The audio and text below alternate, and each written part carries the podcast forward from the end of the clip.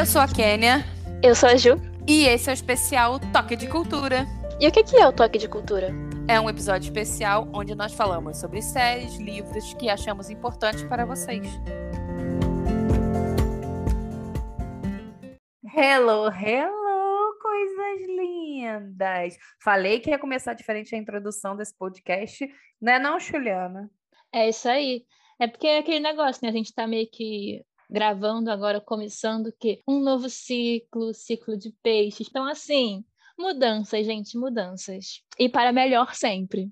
Exatamente. Queria dizer que a gente vai entrar no melhor signo do zodíaco a partir de hoje. A gente vai até o dia 20 de março, que é o aniversário de quem? Isso mesmo, meu aniversário. Para com isso. Assim, ai, mas peixe é trouxa. Meu amor, nós vemos o mundo por uma outra perspectiva. Isso é um assunto para outro podcast que eu vou vir sim levantar uma pauta defendendo quem é de peixes, tá bom?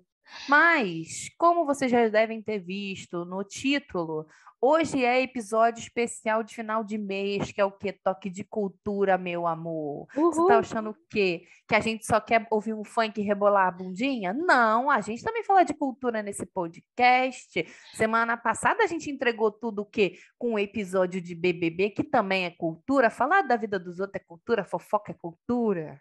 É basicamente um estudo antropológico, gente. Exatamente. Você tem que olhar por essa perspectiva. Ah, fofoqueira, não. Coletora de dados, tá? Juliana, jornalista. E eu sou uma pessoa assim que eu não gosto de estar por fora do, dos pormenores da sociedade. Observação é conhecimento, conhecimento Exatamente. empírico, é sobre isso. Enfim, então. mas depois de falar da vida de, das pessoas que existem e estão na nossa TV, hoje a gente vai falar o quê? Da vida de personagens literários, né? Que aí já vamos ser mais um pouco mais leves, já Quer dizer, mais leves não, né? A gente pode ofender com mais propriedade, porque é feio ofender as pessoas de verdade, né? Porque a gente não conhece elas. Mas personagem literário, gente, pode descer o pau sim, porque é palavras, né? Palavras apenas palavras pequenas, já dizia Cássia Eva. Além da gente poder julgar, criticar essas coisas, a gente também se apaixona por personagem, né? Porque eu me apaixono. Tem uns personagens aí que eu casaria assim ontem, esses dias, estava refletindo sobre isso, porque tem um tweet velho que ele roda assim há muito tempo, que ele é mais ou menos assim. Será que eu gosto de homens mesmo ou eu gosto de personagens masculinos escritos por autoras femininas? E vamos lá, gente. Autoras, eu amo vocês, vocês assim esquentam o meu coração, vocês alegram a minha parte do meu dia, mas vocês criam personagens absolutamente maravilhosos. E aí a gente fica na expectativa de encontrar pessoas absolutamente maravilhosas. Então, assim, das duas, uma. Ou vocês começam a apresentar pra gente os rapazes em quem vocês se inspiraram para escrever. Uhum. Ou dois, rapazes, comecem a ler esses livros para vocês entenderem como a gente quer ser tratada. Tá bom? Então, eu tenho um, um porém nisso aí. Por exemplo, esse livro especificamente que a gente vai falar hoje, de fato relata um personagem que existe, tá? Porque as atitudes do personagem condizem muito com os homens que vivem na nossa sociedade. Não é muito diferente disso, não.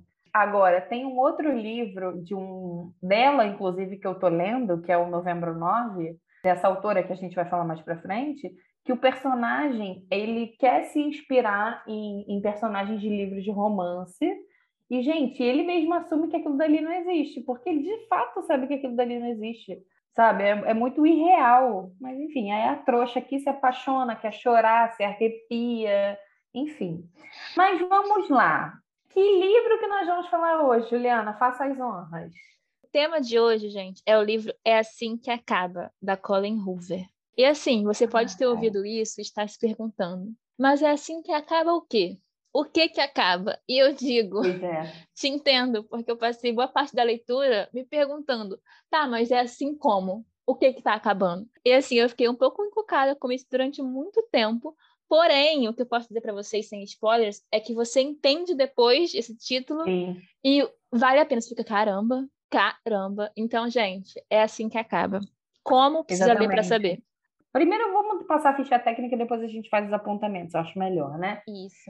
Então, como a Ju falou, é da Colin, ela é maravilhosa, eu amo a escrita dela, inclusive.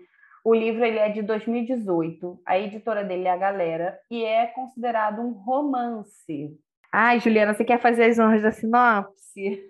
Lá vou eu. Gente, vamos lá. Eu vou tentar ser o mais linear possível. Só que você tem que entender que a história não é tão linear assim. Então é um pouco complexa. Sim. Mas basicamente, nesse livro, a gente vai conhecer e acompanhar a personagem da Lily, que é uma menina, menina não, né? Já é uma jovem adulta yeah. que, tipo, se formou na faculdade há pouco tempo, e aí ela mora no Maine, né? Que é uma cidadezinha dos Estados Unidos. E aí ela inicia o livro meio que passando por um momento específico da vida familiar dela. E a gente já sabe que tem uma questão em relação a isso. No decorrer do livro, a gente vai acompanhar ela se mudando para Boston, que é uma coisa que ela sempre quis fazer, e abrindo sua própria loja de floricultura. Só que entre ela abrir essa loja e ela se mudar, ela conhece um rapaz chamado Riley. E assim, é um, é um encontro muito pouco usual, sabe? Uma coisa meio de fato do acaso, assim. E eles ficam ambos atraídos um pelo outro, né? Aquele negócio bem, uh, só que eles têm perspectivas relacionamentos muito diferentes. Enquanto ela é um pouco mais sonhadora, um pouco mais, tipo, quero relações sólidas e tudo mais, ele é tipo assim, cara, eu sou um neurocirurgião, eu sou gato pra caramba, eu quero saber de carreira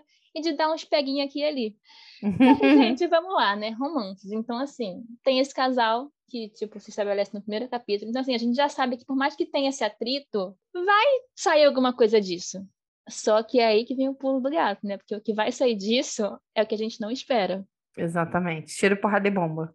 E aí, fora essa questão, existe, na história da protagonista, existe outro grande ponto de interrogação. Não é ponto de interrogação, é quase um ponto de exclamação, que é uma outra história que meio que perpassa a vida dela e acompanha ela até hoje, que foi muito importante para ela. Que foi o primeiro amor dela, que era hum. nada mais, nada menos do que um morador de rua. Gente, isso é o auge do inusitado, mas isso é verdade. A primeira paixão dela foi um, um rapaz, né, que ela era jovem, que estava nessa situação de morar na rua.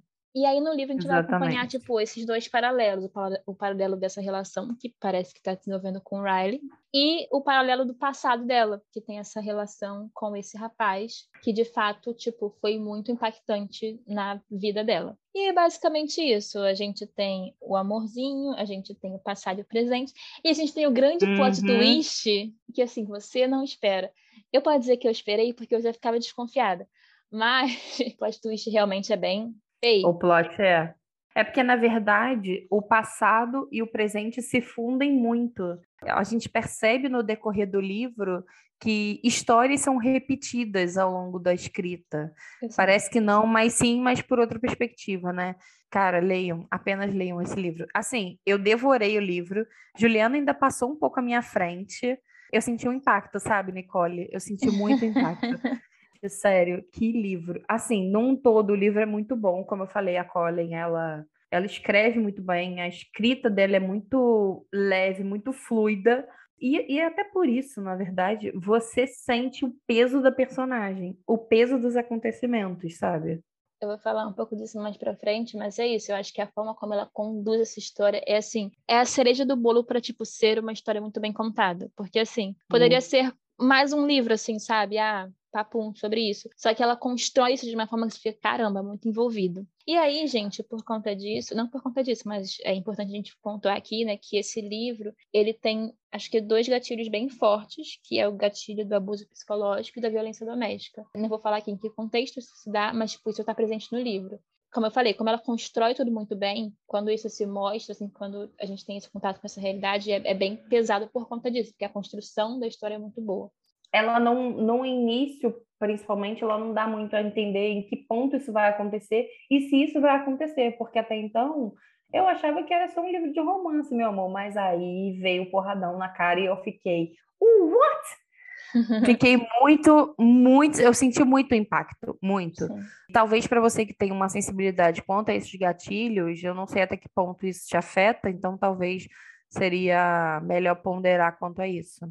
Exatamente. Seja ou escolher não ler, ou tipo, ah, eu quero ler, então, sei lá, ler em companhia, sabe? Ler junto com alguém para você, tipo, também não ficar, né? Ou se você se incomodar, não se incomodar, na verdade, pede para alguém te contar de fato o que, que acontece, porque às vezes assim, eu sou uma pessoa que eu não, eu não ligo muito de spoiler, não, sabe? Porque eu não, às vezes eu falo assim, por exemplo, ah, eu voltei a ver Gossip Girl, né? Agora uhum. eu tô uhum. assistindo de novo. Eu sei de fato o que, que acontece na série, algumas coisas que acontecem na série. E eu não fico chateada, sabe? Porque eu nem ia dar certeza que eu ia assistir de novo. E nesse caso, você pedir informações sobre um livro que talvez desperte em você gatilhos não é tão ruim, porque evita coisas futuras, né, gente? Então vamos Exatamente. lá.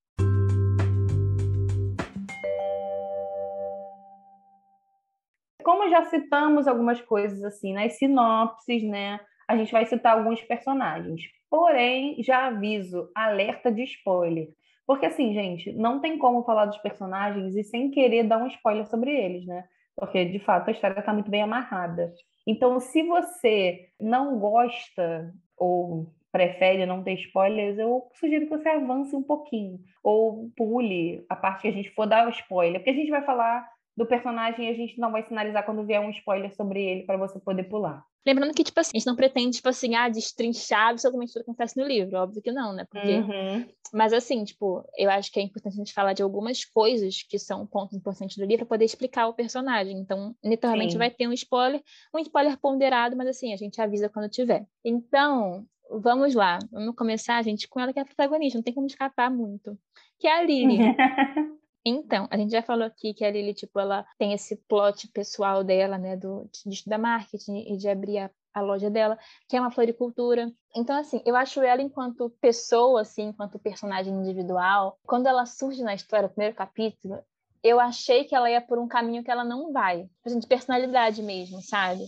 Ela me surpreendeu uhum. muito nesse sentido, tipo, embora ela tenha essas questões, né, dela e tudo mais, uma coisa que eu achei muito interessante na Lily, e é isso, eu volto a, a enaltecer aqui a forma de escrita da, da autora, é isso, tipo, a gente vê uma Lily que ela, em certa medida, ela é muito independente.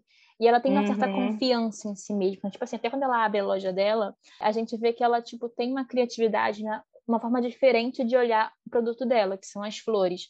Ela tenta sempre fazer um arranjo diferente, uma pegada diferente. Então ela tem uma criatividade, uma confiança, uma independência de lidar com as coisas, que eu acho que isso que é tão marcante quando a gente vê a história dela ao longo do livro porque a gente, sei lá, a gente não espera que ah, essa mulher empoderada que a gente vê vai passar tudo que ela passa. Exatamente. Só que é isso, né? Tipo, a vida é assim. Tipo, então. Porque, na verdade, ela age de um jeito. O jeito profissional é completamente do jeito pessoal dela. Então, ela toma atitudes como profissional que ela não toma no pessoal. Então, você meio que tem duas pessoas, né, ali. Dois uhum. personagens, digamos assim para além disso, porque, por exemplo, concordo que tem essa divisão tipo, do pessoal e do profissional. Isso é muito claro quando começa a acontecer algumas coisas na vida dela. Mas, por exemplo, até no pessoal, é como se tivesse quase três. Tipo assim, a Lili profissional, a Lili pessoal que ela acha que ela é, e uhum. a Lili pessoal que a circunstância faz ela ser. Porque, por exemplo, quando a gente começa no livro, a Lily tem uma opinião muito forte e muito contra o comportamento que a mãe dela teve. A Lily ela tem uma, uma relação meio complexa com a mãe, com a família de forma geral, por conta do passado, da infância dela e de atitudes que ela não concordava com a mãe dela.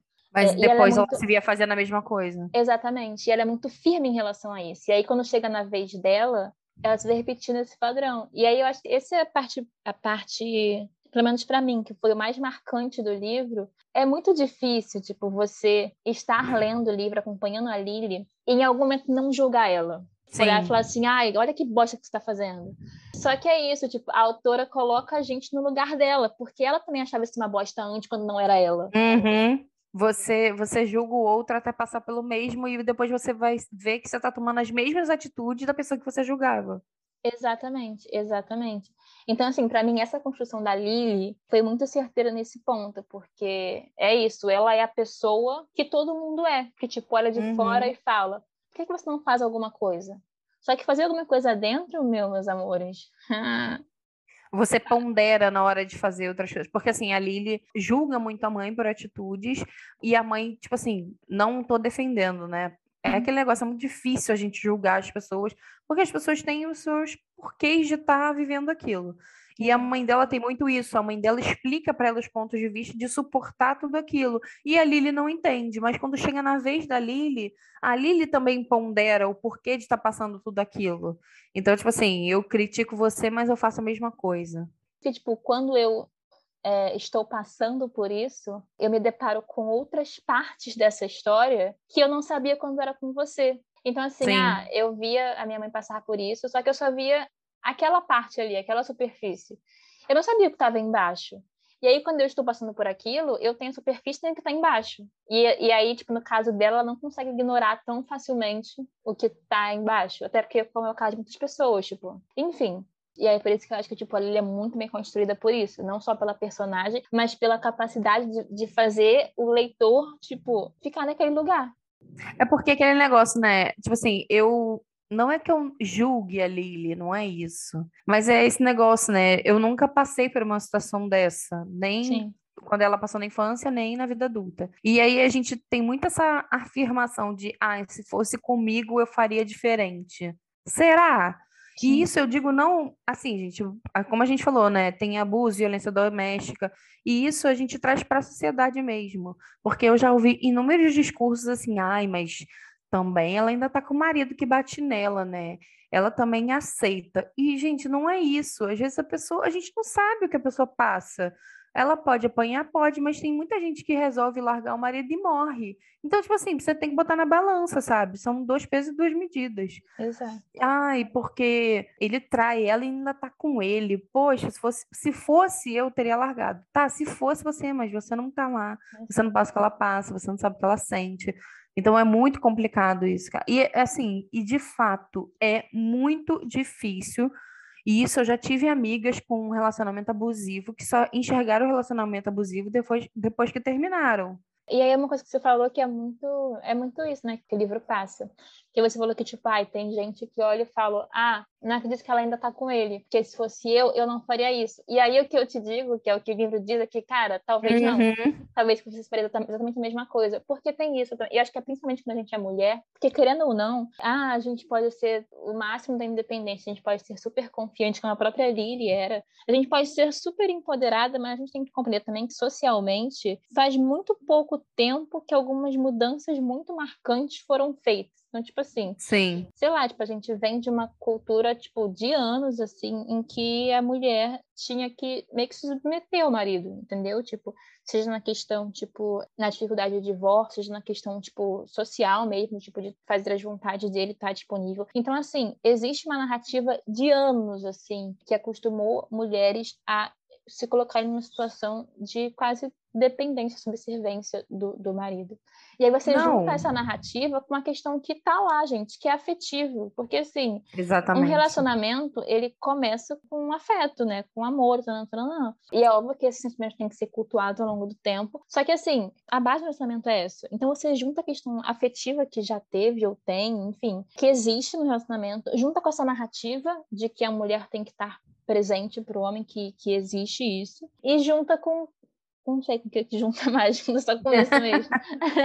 Enfim, Às vezes mas... com esse medo de, de desfazer aquele cenário de família feliz de margarina, sabe? Exato. Existe um discurso da mulher empoderada, existe, ainda bem que existe, né? Tipo, de fato, a gente está caminhando para evoluir nisso. Mas aí, tipo, ainda assim, sei lá, uma grande parcela da sociedade vai olhar uma mulher de 36 anos que, sei lá, nunca casou e vai olhar para ele e falar assim: hum, nossa, tipo, fracassou na vida. Isso não Exatamente. é verdade, obviamente. Isso ainda existe, essa questão social ainda existe. E é isso, por mais que você seja super empoderada, nem sempre é fácil ignorar isso. Sabe? Nem sempre é, é fácil, tipo assim, ah, eu tenho 32 anos, tô numa relação que, tipo, eu gosto muito dele, mas não tá tão bem. Só que se eu termino isso daqui, o que, que eu vou fazer? Tipo, eu não vou ter mais. É. Então, tipo, existem essas questões também. Assim, a gente vem de uma sociedade, gente, desde que o mundo é mundo, tá? Primeiro que antigamente a gente tinha os relacionamentos que eram arrumados, né? Casamentos arrumados. E aí você nem se casava por amor. E assim, gente, eu tô falando de década de 40, 20, década de 20, vamos botar assim em que uma menina de 14 anos casava com um cara de 30. E isso era normal na sociedade. Sem amor. A menina era feita para procriar. Eu falei 20, mas pensando bem, isso é desde que eu acho que o mundo é mundo, né? Infelizmente. Uhum. Passou por uma fase em que a mulher desquitada, que é a mulher separada, ela era mal vista na sociedade.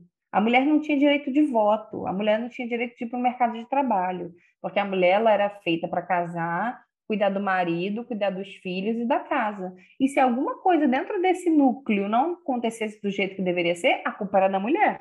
E aí a gente tem uma revolução em que as mulheres começam a criar os seus filhos sozinhas, que hoje em dia acontece muito, e por incrível que pareça, uma grande parcela da sociedade vê isso com maus olhos, que a mulher não pode criar um filho sem pai, mas não considera que às vezes um cara ali nada é a mesma coisa, né? Enfim. E aí a mulher precisa ir para o mercado de trabalho, porque ela precisa criar e sustentar essa criança, porque o pai da criança muitas vezes meteu o pé e foi embora. E a mulher passa a ter direito de voto, passa a ir para o mercado de trabalho e uma nova configuração de família é feita, onde só a mãe e o, e o filho são, são a família. Ou a mãe, a avó e a criança, porque nesse caso também tem muitos pais e avós que ajudam. Então, assim, a gente tem que dançar conforme a música. Só que, infelizmente, a gente ainda ouve de uma grande parcela da, da sociedade que o quê? Ai, mas é melhor com ele do que sem ele. É melhor você apanhar todo dia, é melhor ele te, muitas vezes abusar de você sexualmente todo dia, mas poxa, você tem um marido, você tem uma família feliz. É a família tradicional brasileira, não é mesmo? E é importante a gente falar aqui, que, tipo, acho que isso que a Keninha falou já deu a entender isso, mas só reforçando, que, tipo assim, a gente está falando sobre esse ponto de vista não para defender ou passar pano para relações abusivas e, e, e violentas, mas está falando isso, tipo, para também inspirar a empatia de não colocar a culpa na mulher, tipo assim, ah, por que, que ela não Sim. sai disso? A pergunta que deve ser feita, eu acho que isso tem até uma passagem no livro que fala sobre isso, que a pergunta que deve ser feita não é tipo, por que, que ela não sai disso? A deve ser feita é por que, que esse cara tá batendo nela, tá abusando dela, tipo, e é isso, são perguntas que ninguém Exatamente. Pergunta. Pessoas não olham o inverso, né? Porque a taxa de feminicídio é muito grande. Se mata muita mulher hoje em dia no mundo. E, cara, sério, isso é uma coisa que me tira do sério. Porque, assim, ninguém é dono de ninguém. Então, o cara não aceitar o fim de um relacionamento e agredir uma mulher, acaba comigo isso, ou matar uma mulher. Porque, gente, pelo amor de Deus, ninguém é dono de ninguém, ninguém é de ninguém, sabe? Ninguém tem o poder sobre ninguém. Ai, gente, sério, isso me revolta muito.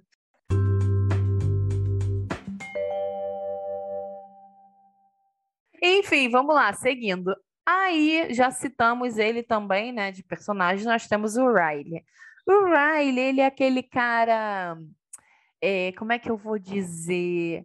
Não se deixe levar pelas aparências, tá bom? Tá? Que ele é bonitinho, mas não vale PN.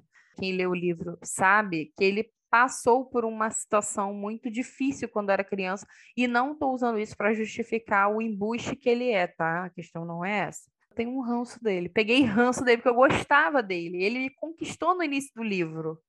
Mas depois foi só ladeira abaixo.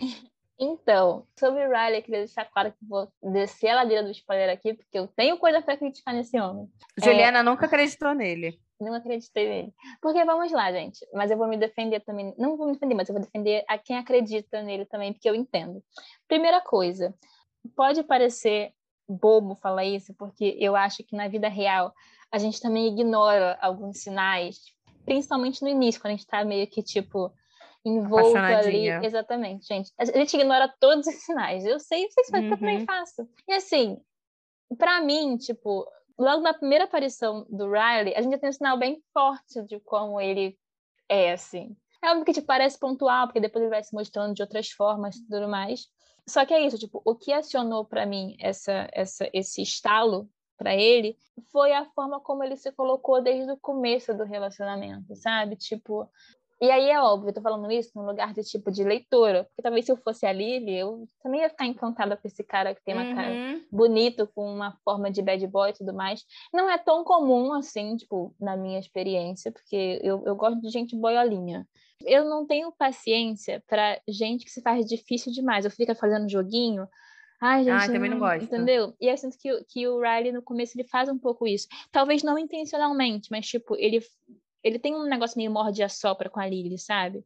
E aí, por um lado, isso é meio sedutor e tal, deixa ela meio encantada. Mas, assim, para mim, lendo, eu fiquei meio com preguiça, tipo, ai, vai, ou, ou vai ou sai de cima, sabe? E isso me deixou um pouco com preguiça do personagem dele. Mas eu compreendo que na história da Lily, ele é muito encantador, porque ele é o que é diferente, assim, tipo, ela queria uma coisa, ele queria outra, mas eles tinham atração pelo outro. E vamos lá, não tem uma narrativa que é muito comum tanto na ficção quanto na realidade, que é o do cara que é galinha, bad boy, mas com você tudo muda. Exatamente. Assim, gente, vamos lá, por experiência própria. Devo dizer que assim, não tudo muda, não, tá? Muda um tempinho ali depois, entendeu? Então, só que é isso, é uma narrativa boa de tanto de ler quanto de, quanto de achar que está passando, porque dá a entender que você é o Coca-Cola no deserto. Ninguém conseguiu fazer esse homem se apaixonar, eu consegui. Então, assim, é uma narrativa meio difícil de sair dela, porque ela dá um up no ego, assim. Só que a realidade dos fatos é que a gente já sabe, né, gente? Vamos lá. E tô falando isso como o quê? Como uma autocrítica, tá, gente? Inclusive, bem recente essa autocrítica. Mas tudo bem. Enfim. E aí é isso. Eu acho que para mim assinou essa red flag em relação ao Riley, porque o personagem dele já me deu um pouco menos de segurança, reforçando como personagem. Tipo, eu, no papel de leitora como personagem, eu entendi que, tipo, ah, suspeito. Até porque, tipo, o que me deixou mais assim é que a autora ela vai contrapondo essa história com o passado da, uhum. da Lili, como a gente já falou, né? E no passado eu via uma outra relação que para mim era muito mais gostosa do que essa relação de morde a sopra inicial do Riley e Lily, entendeu? Então por isso que eu não fiquei tão encantada pelo Riley no começo. Porém, eu vou abrir um espacinho para quem ia falar antes de eu começar a falar mais coisas algumas opiniões sobre Riley, Keninha, pode mandar. Cara, então, é, pois é, eu, eu me apaixonei por ele, né, no, no, início, porque, assim, a forma com que ele, assim, também tem esse lado do morde a sopra, que eu entendi que você quis dizer, também concordo, só que eu acho que a forma que ele vai construindo a relação com ela faz com que ela se apaixone, porque ela é igual a mim, trouxa, né? E aí... E eu fui ficando encantadinha por ele. Só que aquele negócio, gente, gente, quando a esmola é muito, o santo desconfia. Eu já deveria estar, tá, cascuda, entendeu? Mas não tô. E aí o Riley começou a me irritar de todas as formas possíveis. Eu comecei a ter um ranço dele e pensando, meu Deus do céu. Aí eu pensava assim, poxa, e ela explica o porquê que ela não larga ele. E eu falava, cara, pior que eu te entendo, amiga. Poxa, pois é, mas é, acontece, né? Vamos fazer o quê? E passava meu paninho para ela. Sim. Mas é muito complicado, cara, porque aquele negócio, ela via que a história estava se repetindo, porque de fato estava. Ela se tornou a mãe dela, só que Sim. com menos dependência financeira, digamos assim. E aí tem uma outra pessoa que vai entrar na história, que a Juliana vai falar, que a Juliana, essa daí a Juliana é, é fandom dele. A Juliana é fandom dele desde o início. Desde a página 1, tava lá. Uh! E se você reparar, tudo da, da Lily se amarra na vida por conta dele. Sim. Você já reparou isso? Sim. Tipo, Boston é por causa dele, o negócio das flores é por causa dele, tudo é por causa dele. Porque de fato ele é o amor. É aquele negócio, né? O amor da sua vida e o amor para a sua vida. Ai, gente, o gatilho da gata. Mas é, cara, mas isso é muito real. Porque assim, para você que não tá entendendo, tem uma frase que diz que é isso: é o amor da sua vida e o amor para a sua vida. O amor da sua vida é aquela pessoa que você ama, mas que ela não cabe na sua vida. Entendeu? Tipo assim, vocês têm pensamentos diferentes, vocês têm posições sociais diferentes, vocês têm empecilhos diferentes, aquela pessoa te faz mal de algum jeito, é, mas de certa forma você ainda ama. É o amor da sua vida. E o amor para sua vida é aquela pessoa que está ali, é companheira, sabe? Você ama ela também e, de certa forma, as suas vidas se alinham. Que eu queria falar do Riley, que foi uma coisa que eu até acompanhei. É porque a gente leu esse livro em conjunto, né? Tipo, não é, uhum. certinho, mas a gente leu, tipo, eu, a Keninha e a ela mesma, né, gente? A Mari. Então, e eu senti que, tipo, tanto a Kenya quanto a Mari, elas se relacionaram de uma forma muito mais. Tipo, elas gostaram mais do baile do que eu, que fiquei, tipo, sempre meio suspeita. É, atrás, é porque, gente, é. eu leio, é isso, eu leio o livro já tentando, tipo, prever o que o autor vai me dar uma rasteira. E eu sabia que a Colin Ruby, ela, tipo, ela tem essa característica de, tipo, surpreender, de te dar um tom. Eu fiquei, tipo assim, cara, essa mulher, ela vai querer me pegar então... em algum então. momento. Então, já li meio assim, pronta. Então, eu tô lendo outro livro dela, né, que é o Novembro 9, como eu já falei. E aí, por conta de ter passado por isso no É Assim Que Acaba, agora nove... Novembro 9, eu não tô botando expectativa nenhuma em nenhum personagem. Uhum. Mentira, eu tô sim, o personagem tá me conquistando. Mas eu não quero porque eu sei que ali tem um problema, entendeu? Sim. Mas então, aí voltando a essa questão que eu falei de vocês, tipo, de acompanhar vocês lendo também, uma coisa que é muito, é muito inegável no, no Riley e por isso que é muito acertada para mim a forma como a Colin Rubin faz isso, é que, embora eu tivesse minha desconfiança com ele e já tivesse começado a ler esse livro meio desconfiada, é muito notório, e isso é ótimo em teoria, como o Riley não é tipo um monstro de sete cabeças, que ele é uma pessoa horrível de má. Ele tem atitudes e, e comportamentos errados e que fazem mal e que tipo são condenáveis sim.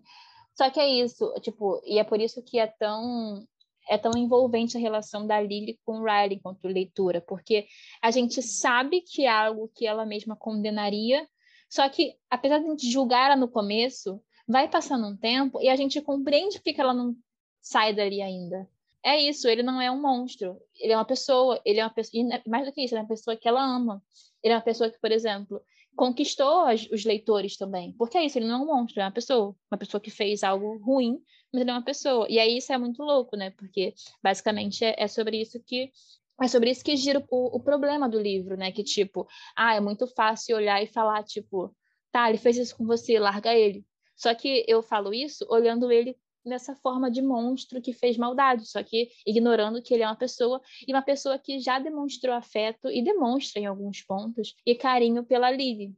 Não tô passando pano porque eu não gostei, não gostei dele, mas assim, eu entendo isso, sabe? E mesmo com a minha com a minha suspeita em relação a ele, eu lendo, eu entendi que tipo, eu não podia falar tipo assim, ah, larga esse monstro, porque em momento nenhum ele foi construído como monstro. E eu acho que isso que é o, o, o grande wow da narrativa da, da, da Colin, é isso, porque eu acho que é muito fácil você criar um vilão e um mocinho. Porque é muito fácil você detestar o vilão, ainda mais nessa posição. Só que quando Sim. você cria duas pessoas que têm um passado e que, e que, tipo, ah, a pessoa fez uma grande besteira, mas ela não é só aquela besteira, tipo, aí você começa a se relacionar com a vida como ela é, de fato, né? Enfim. Não, e assim, o que que acontece? O Riley, ele é um cara que você pode conhecer amanhã, que ele vai fazer de tudo para te conquistar, e do nada vira uma chavinha, ele vira um monstro, teoricamente, faz uma coisa ruim, e depois essa chavinha desvira. E aí você se põe em, em xeque, né? Pô, ele é isso mesmo? Ou foi só uma transição, digamos assim? Ao mesmo tempo, eu sou uma pessoa, e isso eu sou na vida, tá? Eu uhum. sou muito desconfiada. Então, se alguém faz alguma coisa comigo, eu já me preparo porque eu sei que quem faz uma faz mais. E isso é para a vida, entendeu? Então, tipo assim, quando ele fez uma maldade com ela, eu fiquei meio assim falando, ele vai fazer de novo. Eu nunca passei por um relacionamento abusivo, né, como eu falei, mas a gente sabe que o padrão do abusador é essa, né? Ele faz, se arrepende. Aí pede desculpa, diz que vai mudar, nananana. E é assim que ele é construído. Aí depois ele vai lá e faz outra coisa. E às vezes pior do que a primeira. E as violências vão aumentando.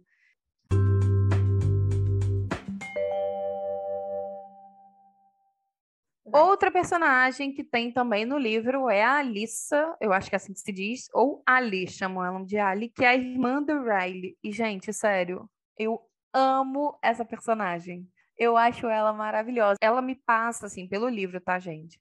Ela me passa uma energia caótica de tipo assim, eu quero ser amiga de todo mundo. E eu queria muito ser amiga dela. Porque eu acho ela uma boa amiga, ela é uma boa companheira, ela é uma boa esposa, ela é uma perua, né, gente? Então acho que é por isso que eu gosto dela. Gente, é isso que a falou, não poderia dizer melhor, cara. A Alison, não sei assim que. Enfim, a Ali, Ali, pronto. Ela, desde o primeiro momento que ela aparece, é maravilhosa. Tipo assim, quando ela apareceu, eu não dei, tipo, sei lá, nada por ela. Eu não achei que ela estaria tão envolvida na história como ela tá, né? Ela chega na história para virar funcionária barra amiga da Lily. Então a gente não Sim. sabe no primeiro momento que ela tem alguma relação com o Riley, né? Enfim, a questão é que, tipo, ela já chega toda meio espalhafatosa, meio querendo ajudar e tudo mais. E ela é bem isso que a Kine falou, tipo, ela é aquela pessoa que ela parece que quer ser amiga de todo mundo. Só que não nesse lugar, tipo, pentelho, sabe? Tipo, ai, ah, não, não. Ela é muito fofa. Ela é aquela, dá até raiva, né? Porque ela é aquela bilionária, milionária, que você fala, cara, que pessoa legal. Gente, o auge é a pessoa. Gente, um dia, eu vou chegar lá, tá? Um dia eu chego lá, que é a pessoa hum. que vai trabalhar só pra não ficar entediado. Gente. Não ganha nem salário. Ela não ganha nem salário, para vocês terem Sim. uma ideia. Sim, gente, é perfeito, perfeito. E assim, eu acho muito bacana porque é isso, ela é uma amizade que é muito bacana para Lily. Assim, uhum. Eu confesso que eu senti um pouco de falta, não lembro como é que o livro trata isso, não me lembro exatamente muito bem. Mas eu senti um pouco de falta de, tipo, talvez por ela estar tá numa cidade nova, né? Isso faça sentido e tudo mais, de ver a Lily construir outras ou ter outras amizades. Porque, então... querendo ou não, então. o livro se passa muito nesse núcleo, assim. Eu acho que a Lily deu a sorte da Alice ser uma pessoa que, de fato, era muito amiga dela. Porque se não fosse, talvez a situação iria para um outro caminho, porque parece no livro que ela não conseguiu construir outra amizade em Boston, entendeu? Ela só tem uma amizade que é, mas tipo assim, aparece em duas partes no livro só, que é aquele amigo dela que trabalha com ela no marketing. E só Sim. também. Que é logo quando ela vai na festa da Lily, que ela leva ele, e só. Depois eu acho que ele aparece de novo, mas muito pouco. Sim, sim. Até quando se trata da infância dela, ela não tinha muitos amigos. Então, talvez seja dela não criar muitas relações. Até porque também, eu não sei até que ponto isso é por conta do pai dela. Que, assim, se você já chegou até aqui, provavelmente você já viu que é um relacionamento abusivo no geral, né? Uhum. E a Lily Alerta spoiler. A Lily, ela é uma pessoa que ela tem sérios problemas familiares. E eu não sei até que ponto isso é por conta, essas relações dela com outras pessoas é por conta da questão familiar dela, entendeu? Sim, faz total sentido, faz total sentido. Se eu não me engano, e aí tem outro spoiler aqui, gente, ela não podia nem levar ninguém para casa dela, não tem isso? Sim. Então sim. talvez faça total sentido. É uma coisa que faz sentido para a personagem, ainda mais considerando que ela está numa cidade nova e tudo mais, e ela tem esse histórico todo. Mas uma coisa que me chamou a atenção, porque é isso, pensando na vida geral, né, gente, como um todo. E é irônico falar isso, porque, como eu falei, sou uma pessoa que eu não construo um milhão de relações. Eu sou muito, tipo, no meu espaço. Ah, meu amor. Mas se eu souber, eu tô até com a tesoura na mão. Se eu souber que você tá num relacionamento abusivo, meu amor, eu, te, eu que te tiro lá a base de pancada que eu não vou permitir um mar... isso eu já deixo claro, não vou permitir que um marmanjo pense, pense em levantar a mão para Juliana, tá entendendo? Porque a Juliana é meu café com leite, você tá achando o quê, queridinho? E Juliana, que eu brinquei de café com leite, você vai meter a mão? Eu não deixo, tá? Não deixo. Eu sou a prima e vou defender. Mariane está comigo nessa, tenho certeza. Eu vou recortar esse áudio e colocar assim de aviso no meu Instagram, quando eu botar no Instagram. Para deixar claro já. Mas então, é isso, tipo, eu acho que é uma coisa que faz sentido para a Lily no livro, ter poucos amigos e tudo mais, e, e que bom que ela encontrar a Ali, a Ali é uma pessoa que, confiável, mas é uma coisa que, tipo, é um, um alertinho, né, para as pessoas que passam por esses relacionamentos, que eu acho que muitas vezes também afasta dos amigos, né, e tudo mais, é, é quase uhum. que sintomático, mas como é importante ter amigos. Inclusive, a gente vai falar disso mais pra frente, no, daqui a dois personagens, que o fato dela ter com quem contar ajudou ela num momento muito específico da história, mas enfim, chega lá daqui Sim. a pouco. Uma coisa só que eu queria pontuar, esse negócio das relações que você observou, você percebe que ela em nenhum momento ela quer, ela se abre para as pessoas, a Lily no caso.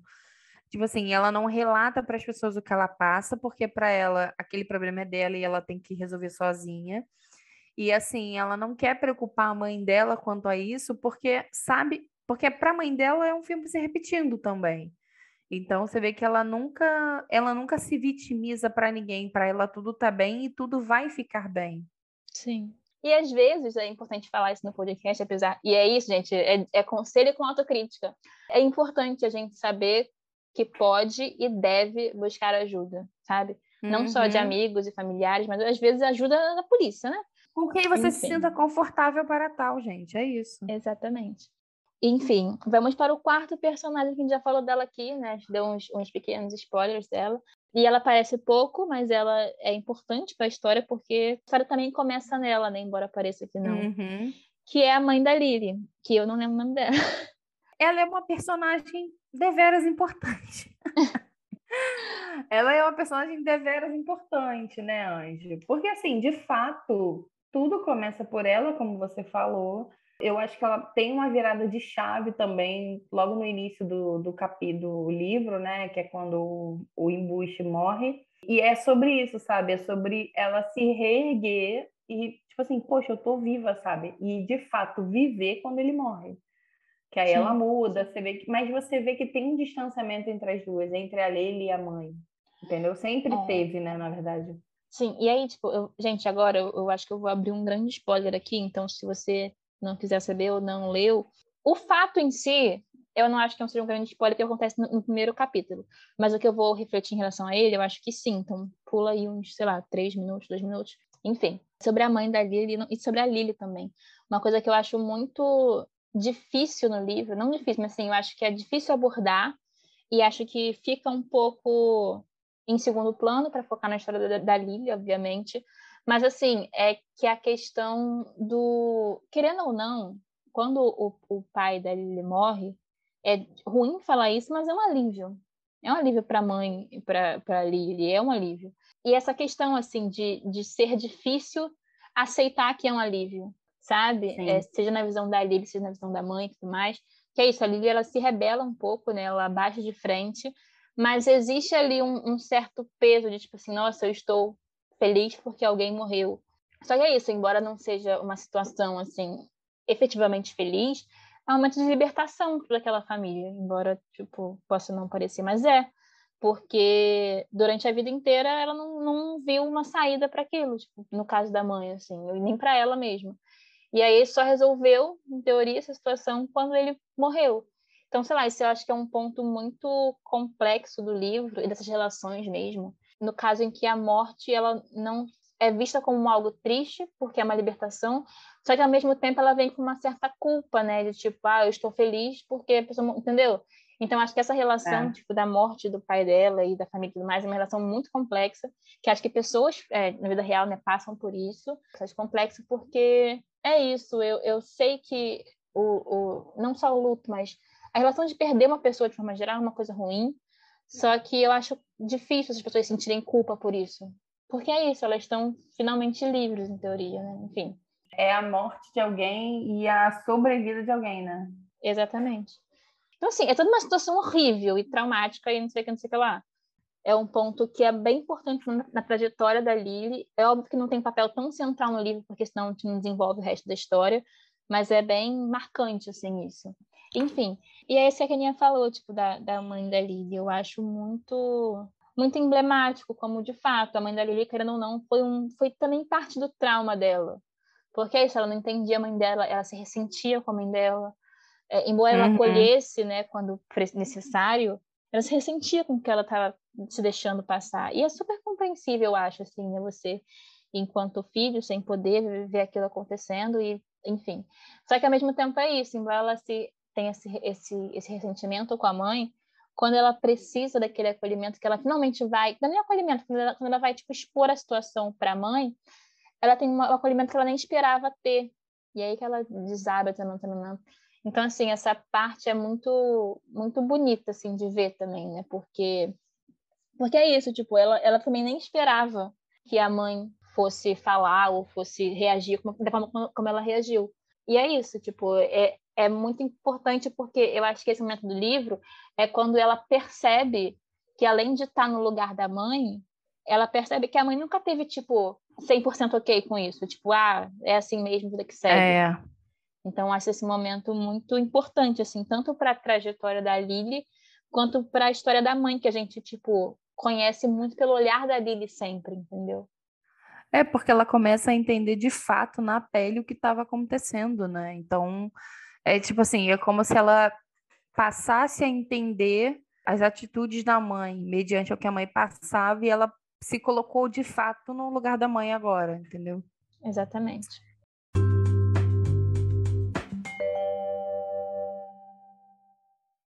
Eu vou deixar você fazer as honras desse personagem, porque eu sei que você gosta dele. E vamos falar agora do melhor personagem que já pisou nesse livro. Assim que acaba, gente. Reizinho leva a história nas costas. Ela é. fez esse mesmo discurso com o Chandler, vocês sabem, né? Gente, ele é perfeito, senhoras e senhores. O Atlas Gente, já começa nesse nome conceitual. Adorei, achei conceito, achei um negócio meio místico, meio, sabe? Achei lindo, perfeito. Meio do mundo. É, achei, achei imponente. Enfim, gente, esse personagem é perfeito. Mas ele é perfeito. Vamos, vamos do começo. Já começa com o quê? Porque ele é aquele personagem que horror. Mas é verdade, gente. Ele é aquele personagem que, quando surge na história, é o pobre coitado. E eu não sei vocês, mas eu adoro um personagem fictício, pobre coitado. Eu estou pronta para adotar todos eles. Enfim, quando ele chega na história, ele é o pobre coitado. Só que é isso, ele é o pobre coitado, que na visão da Lily é mais velho, então também tem um mistério ali. Enfim, ele aparece na história dessa forma e tudo mais. E é isso, e aí ele começa a construir uma relação com a Lily de forma um pouco inusitada. Porque, agora, um alerta de spoiler, que não é tão spoiler assim, porque é no começo do livro, mas vamos lá, um pequeno spoiler. O Atlas, ele surge na vida da Lily porque ele fica desabrigado, ele fica sem casa, por questões familiares também. E aí ele vai se abrigar num casarão abandonado perto de onde Lily mora. Perto não, acho que é vizinho, do lado mesmo. É, de frente. Aí, isso. E ele estuda na escola dela. Então, assim, quando ela repara nele lá, e ela fica intrigada com aquilo, e ele também, ele, ele tem uma fofoca em relação a ele na escola, porque, ah, ele fede, ou, ah, ele isso, ele aquilo. E óbvio que ele fede porque ele não tem onde tomar banho, mas enfim.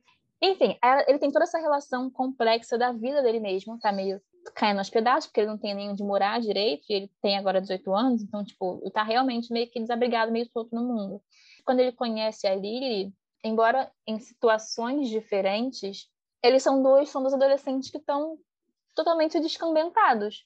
Um, porque ele, ele, totalmente não tem o apoio da família dele, não tem nenhum afeto da família para ter onde morar. E a outra que, tipo, uhum. ela tem uhum. onde morar, mas ela não se sente nem bem na casa dela, porque ela tem uma situação que ela não sabe como lidar, ela não tem nem como resolver. E ela vive com medo, né? Tipo, o que aconteceu com a mãe dela e tudo mais.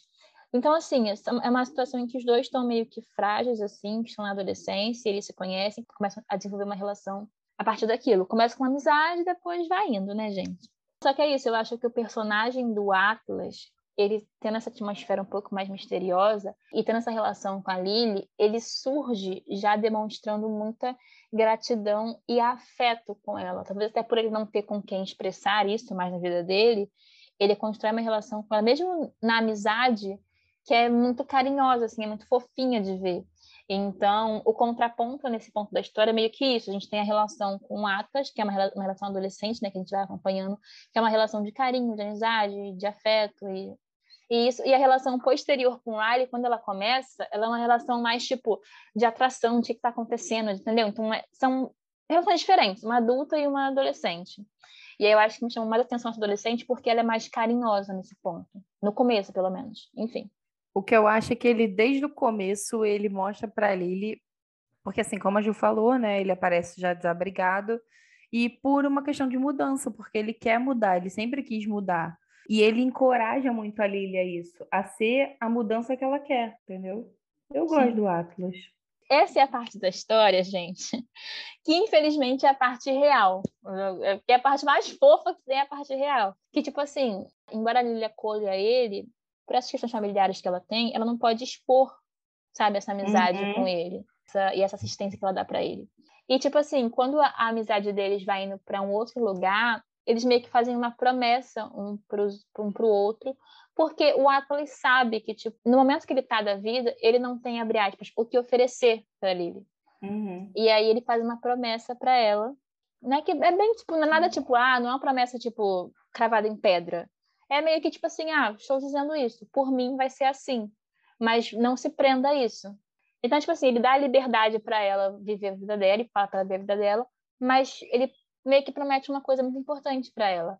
E é isso que a gente vai ver depois no livro, né? Que isso de fato acaba acontecendo. E isso é muito real, infelizmente, mas é muito bonitinho, gente. Isso acabou é. comigo. Meu coração ficou todo se derretendo. Enfim. É, eu gosto da, da como a relação deles é construída, entendeu? Ela, na verdade, começa a ajudar ele porque ela é uma pessoa boa, porque ela não quer ver ele naquela situação.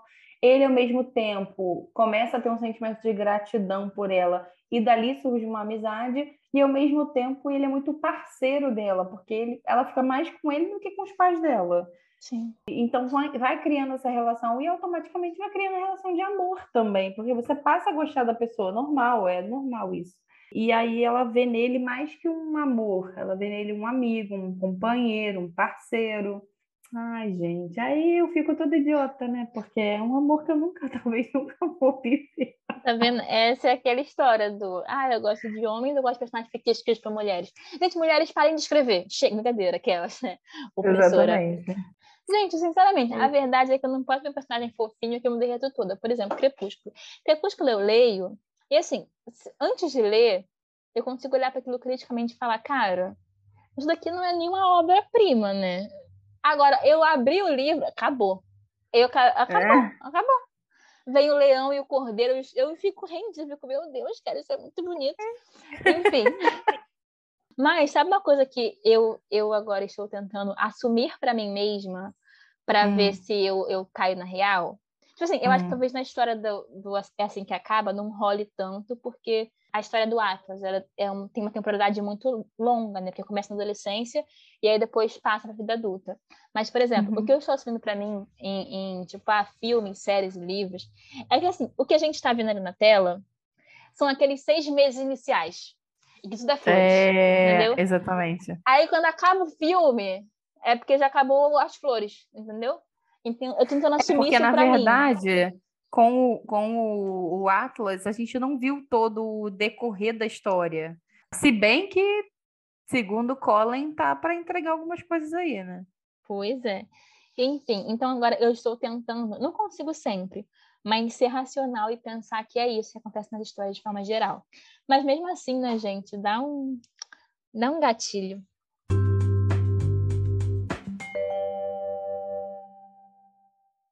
Vamos lá, então, falar alguns pontos altos desse livro. Pontos altos do livro. Como a gente já citou, né? Essa questão da narrativa ser super fluida, da... eu gosto como a Colin amarra o, o enredo, o enredo não fica perdido.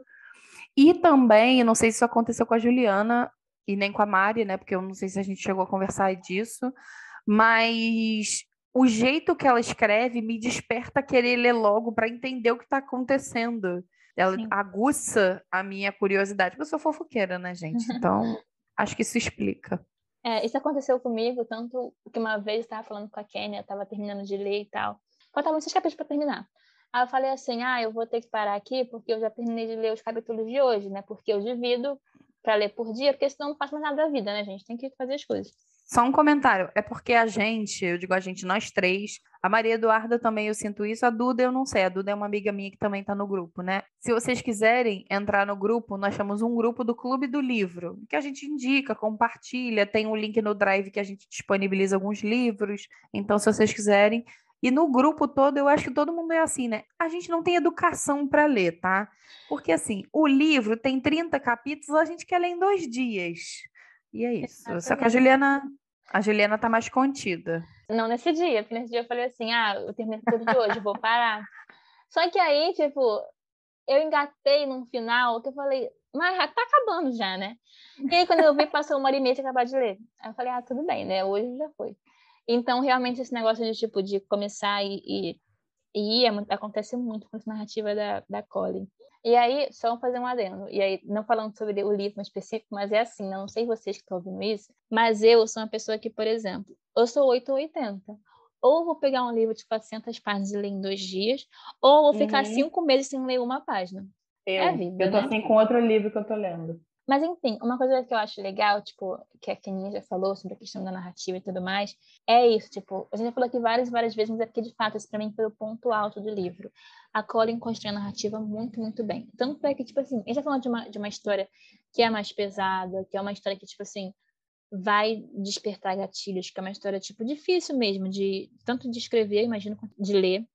Mas é isso, ela acha espaço para tudo. Ela acha espaço, tipo, para colocar situações que são engraçadas. Por exemplo, Sim. eu não quero dar um spoiler porque isso me surpreendeu muito. Mas a forma como a Lily introduz a história do Atlas na história é maravilhosa. Vocês vão amar, gente. É. Sério, leiam. É muito engraçada.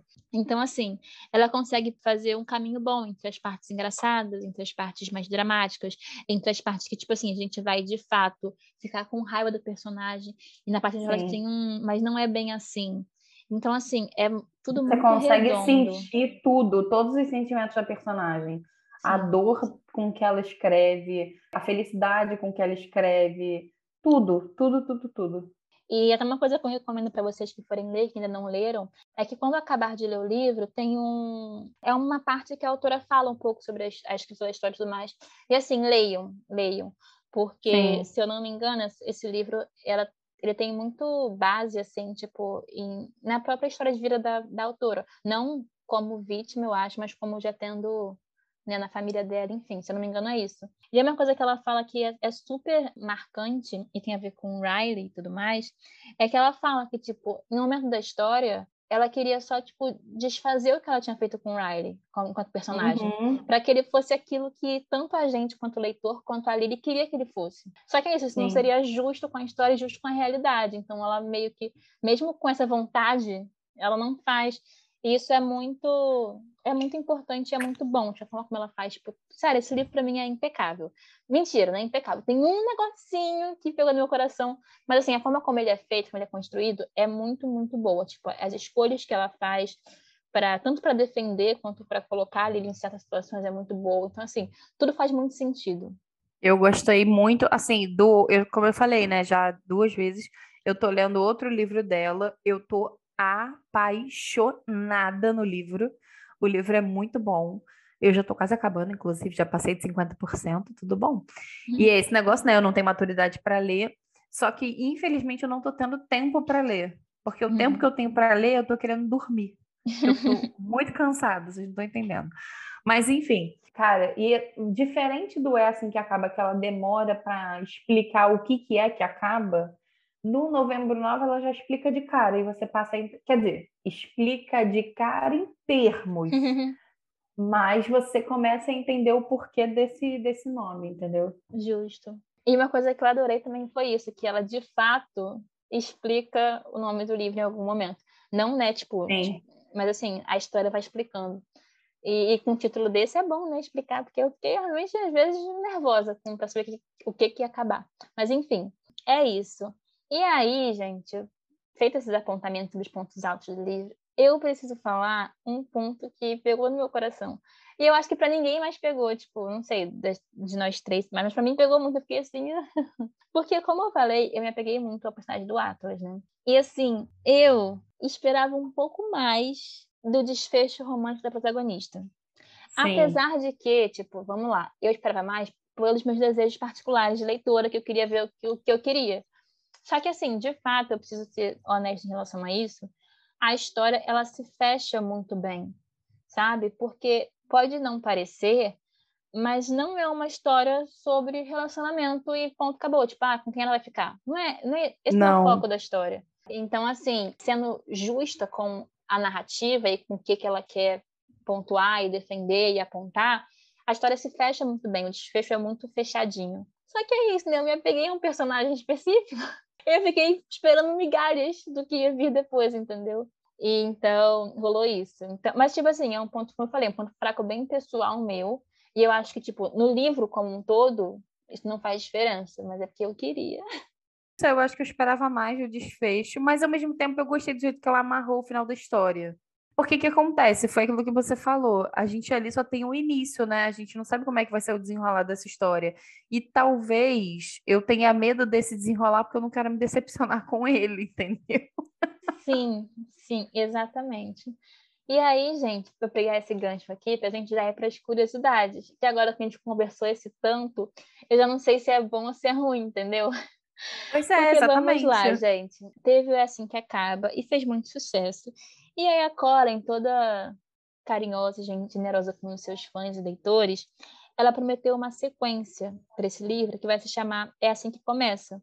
Que aí a gente vai acompanhar a trajetória da Lily depois do final de Assim Que Acaba. A gente vai ver como é que o final desse livro vai se desenrolar, tipo, essa outra história que tá para se iniciar. Só que assim, gente, embora isso, isso aquece meu coração porque eu vou ter o que eu queria, eu fico pensando, cara, é impossível a mulher me escrever 300 páginas de amor e felicidade. Sem me Exatamente. Então tô preocupada.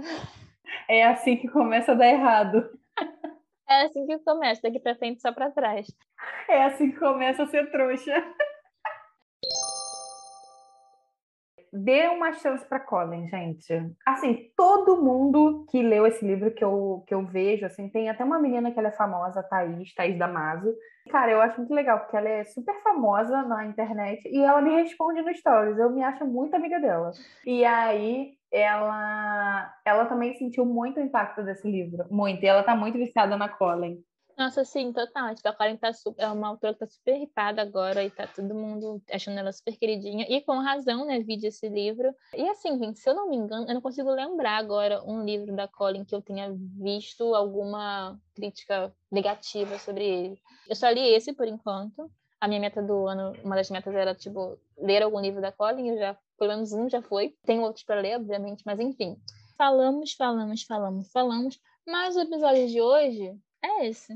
E aí, como indicação, fica para vocês lerem. A... Ai, gente, mas não leiam só Colin, não, porque os livros dela são muito bons, mas tem uma pegada meio pesada. Então, assim, lê ele, lê um livro mais levinho. É. Onde é que eles encontram a gente, Kenya? Ai, gente, verdade. Fala us, fala us. Viu? Até bilíngue eu sou agora, não. Tudo bom? Nós estamos no TikToker, no uhum. Instagram e no Twitter. No Twitter, inclusive, a gente tem que estar mais ativa, né, Chuchu? A gente não está não tá tão ativa. Sim. É, todos os episódios saem às quartas-feiras ao meio-dia nas plataformas de áudio Spotify, Deezer e Google Podcast. Pode ser que algum dia, na quarta-feira, não saia? Pode, quando aconteceu na semana Isso. retrasada. Tivemos um problema de agenda. Por que que acontece, gente? Eu e a Juliana, agora, graças a Deus, a minha igreja, a gente está trabalhando mais na nossa área. Eu sou fisioterapeuta e a Juliana é jornalista. Deus ouviu nossas preces. Então, a gente está trabalhando muito e aí as agendas não estão se encontrando, porque, eu, gente, eu trabalho tanto que eu nem tenho tempo de pegar no telefone às vezes. Juliana, a mesma coisa. E para variar, Juliana excluiu tudo. Então, eu estou incomunicável com Juliana. Eu tenho que mandar sinal de fumaça para ela. Entendeu? Eu tenho que ficar falando com ela pelo direct, rezando para ela assistir, ela ver o direct me responder. Eu queria comentar eu... aqui o nome disso, gente. É signo de água, porque ela tá falando isso. Mas eu fiz isso uma semana depois dela. Então, assim, doida assim, sozinha não. Eu também me dei uma louca, excluí, tu... excluí não, né? Desativei tudo e a Juliana me procurando igual a idiota. E eu, ai, amiga, desculpa. Mas eu não, eu não desativei o WhatsApp. Gente, e aí eu falei assim, não, tudo bem, tipo, tem o seu tempo, é assim mesmo, que lá. Gente, deu, sei lá, deu quatro dias. Eu falei, então, Kênia, eu estou saindo de tudo. Aí eu falei, Juliana, mas como é que eu vou falar com você? Ela, ai, Juliana me manda SMS, gente. Juliana tá muito tempo aí, ó. Mandem opiniões. Se você já leu o livro da Cole ou qualquer outro livro da Cole e quiser debater, quiser que a gente fale, ou qualquer outro livro, tá, gente? Vocês mandam ideias pra gente que a gente publica nesse podcast, porque assim, a voz do povo é a voz de Deus. E a gente faz o que o público quer, porque a gente vai onde o público tá. Não só livros, né? Tipo filmes, séries, qualquer coisa que você queira ver aqui no Toque de Cultura. Exatamente. Ou temas variados para os outros episódios e tudo mais, fiquem à vontade além de escutar a gente, compartilhar com quem você acha que merece ouvir esse podcast, ou seja, todos os seus amigos, uhum. você também deve seguir a gente nessas plataformas, no Spotify, no Deezer e no Google Podcast. No Deezer e no Google Podcast, eu não sei se tem a sinetinha de alerta, porém, no Spotify tem, então ativa o sininho que toda vez que sair episódio você será avisado sobre isso. É isso. Vamos ficando por aqui. Esse é o nosso 12 episódio. A gente está aqui toda quarta-feira. Se acontecer alguma coisa, a gente avisa nas nossas redes sociais. E é isso. Sim. Até a próxima quarta, queridos. Beijo! Beijo! Tchau!